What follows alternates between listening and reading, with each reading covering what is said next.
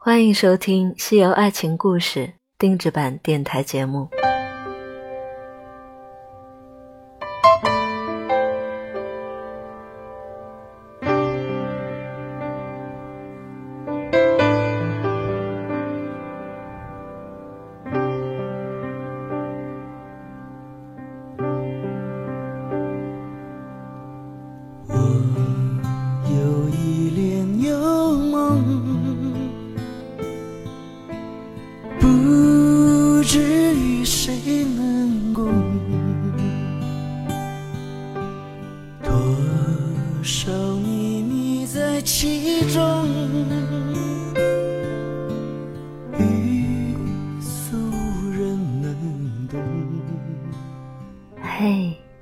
这里的你还好吗？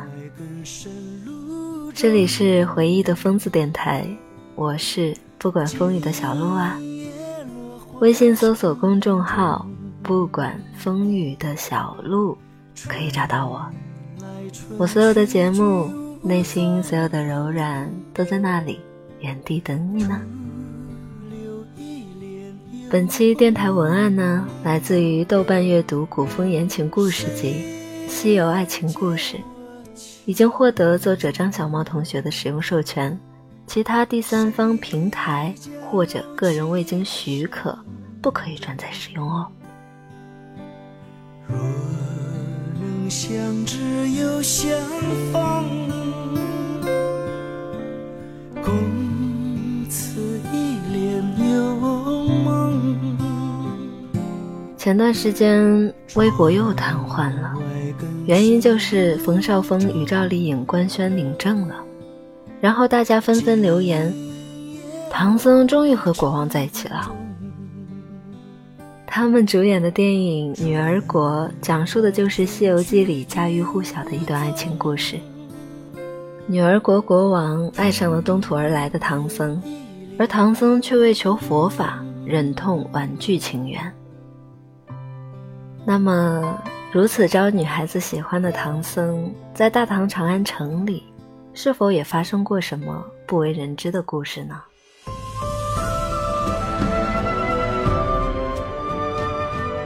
大唐长安，太宗皇帝登基，改元贞观，八方进贡，天下太平。新科状元陈光蕊深得魏征赏识，力荐江州知府一职，不日将走马上任，故跨马鸣锣，游街三日。恰逢丞相殷开山之女殷温娇正高洁彩楼，抛打绣球补家婿。小姐见他气度不凡，知是新科状元，心内十分欢喜，就将绣球抛下，恰打着陈光蕊的乌纱帽。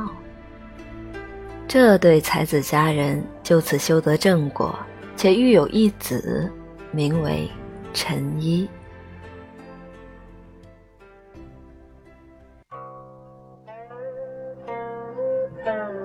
皇家重地天灵台壁垒森严，文武百官纹丝不动，翘首以待台上身着红蓝袈裟的圣僧开坛讲经，场面甚是庄严肃穆。这台上双目微闭的和尚，便是大唐最负盛名的法师玄奘。据传，太宗皇帝第十七女高阳公主。对眉目清秀且佛法高深的玄奘爱慕不已。玄奘在化生寺讲学，高阳公主便跟到化生寺。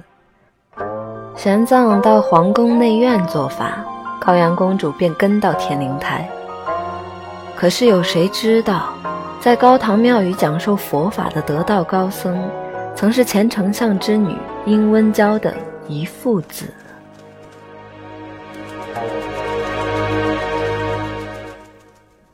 十八年前，陈氏夫妇前往江州赴任途中，被水寇刘洪迫害。殷温娇情急之下，将嗷嗷待哺的新生婴儿放置于一方小小的竹簸之中，一路顺流而下，幸得好心人收留，这才捡回一条命。陈一十三岁时，便于东都洛阳净土寺出家。皈依佛门。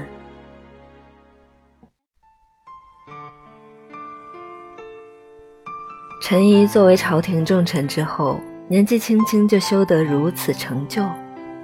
尽管太宗皇帝无比骄纵高阳公主，也还是无法接受他与佛门弟子之间的这段姻缘。长安西北的金城坊会昌寺，有一僧侣给太宗皇帝出了一个绝妙的主意。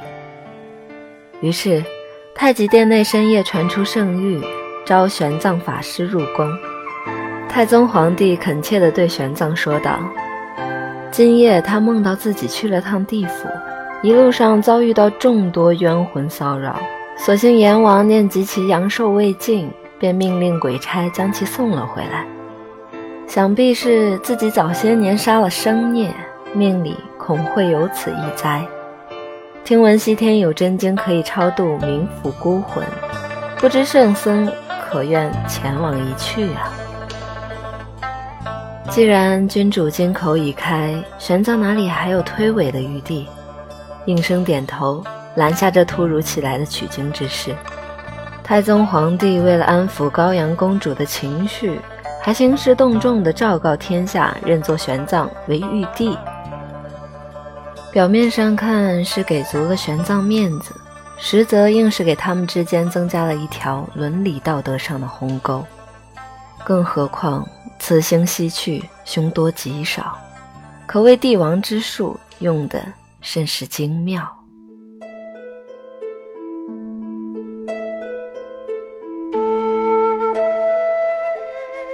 高阳公主虽然自幼恃宠而骄，但此刻她也明白父皇的用意，唯有通过绝食来求得与陈一郎再续前缘。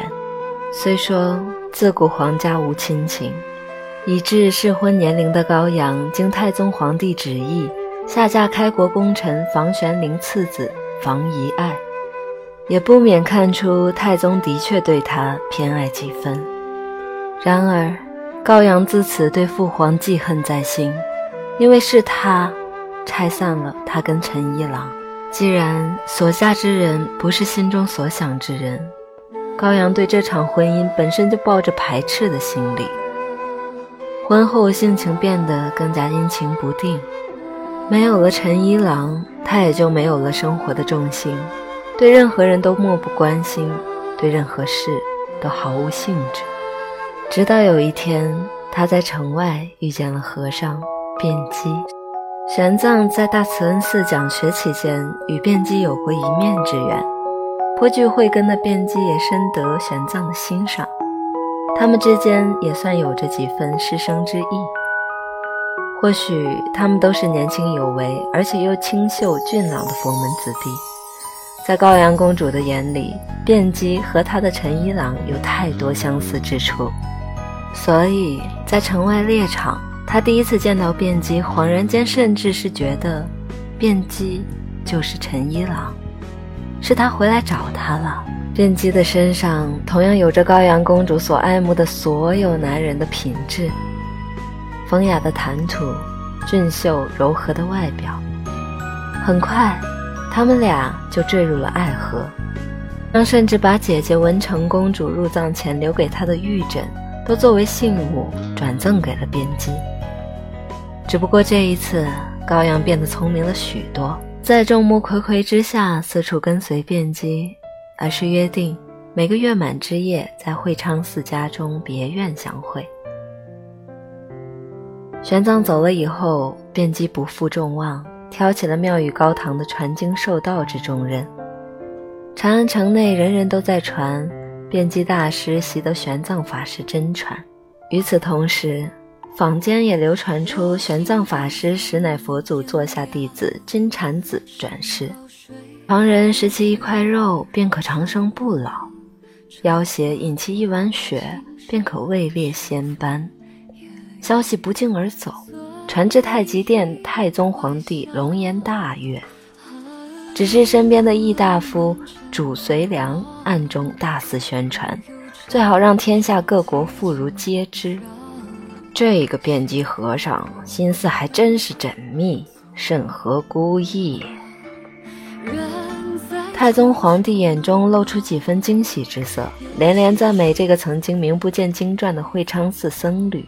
尽管他们心中打的算盘不同，但都是希望玄奘永无生还回京的可能。只是太宗皇帝想不到的是，这个曾经帮他出计，使得玄奘西行取经的辩机，如今却正与他宠爱的高阳公主在玉枕上缠绵呢。由于义大夫主随良与房家私交甚好，深知房遗爱此时正备受红杏出墙之辱，便将辩机和尚一事细数告知。翌日，长安城的捕快便破获了一起不同寻常的盗窃案，甚至是惊动了太宗皇帝。原来是捕快在长安城内一贯偷家里查获了一只玉枕，这可不是普通人家的枕头。而是出自皇家内院之物。经大理寺连夜突审，小偷盗出了玉枕来源，是从一个和尚家里偷的。这个和尚也不是普通和尚，而是长安城里的名流辩机大师。这样的大德高僧，他的家里为何会有皇家儿女的床头之物呢？事已至此，太宗皇帝大为震怒，直接下令将其腰斩。房遗爱见高阳公主终日闷闷不乐，还沉浸在失去辩机的痛苦之中，便是不忍心把辩机的所作所为全部告知他。他跟玄奘法师才是同病相怜之人，一个是被爱而不可得，一个是爱而不得。这一刻，房遗爱竟然对辩机。有了几分的羡慕之情。高阳公主对当年父亲腰斩辩机一事记恨于心，故而太宗皇帝驾崩时，她都毫无哀色。贞观二十三年，太子李治登基继位，高阳与房遗爱等人意图拥立邢王李元景，准备谋反，却不料被长孙无忌一举拿下。房遗爱面对大明宫送来的一壶御酒，深情地望着高阳。他是真的后悔了，当初真不该瞒着卞姬的事情，不然也不会让高阳一步步错到今天。是他对高阳的宠爱害了他，也害了整个房氏家族。高阳公主得知玄奘当年离开长安的真相，端起酒杯，一饮而尽。仰天长啸，辩机啊，辩机，你终究不是我高阳所爱慕的陈一郎。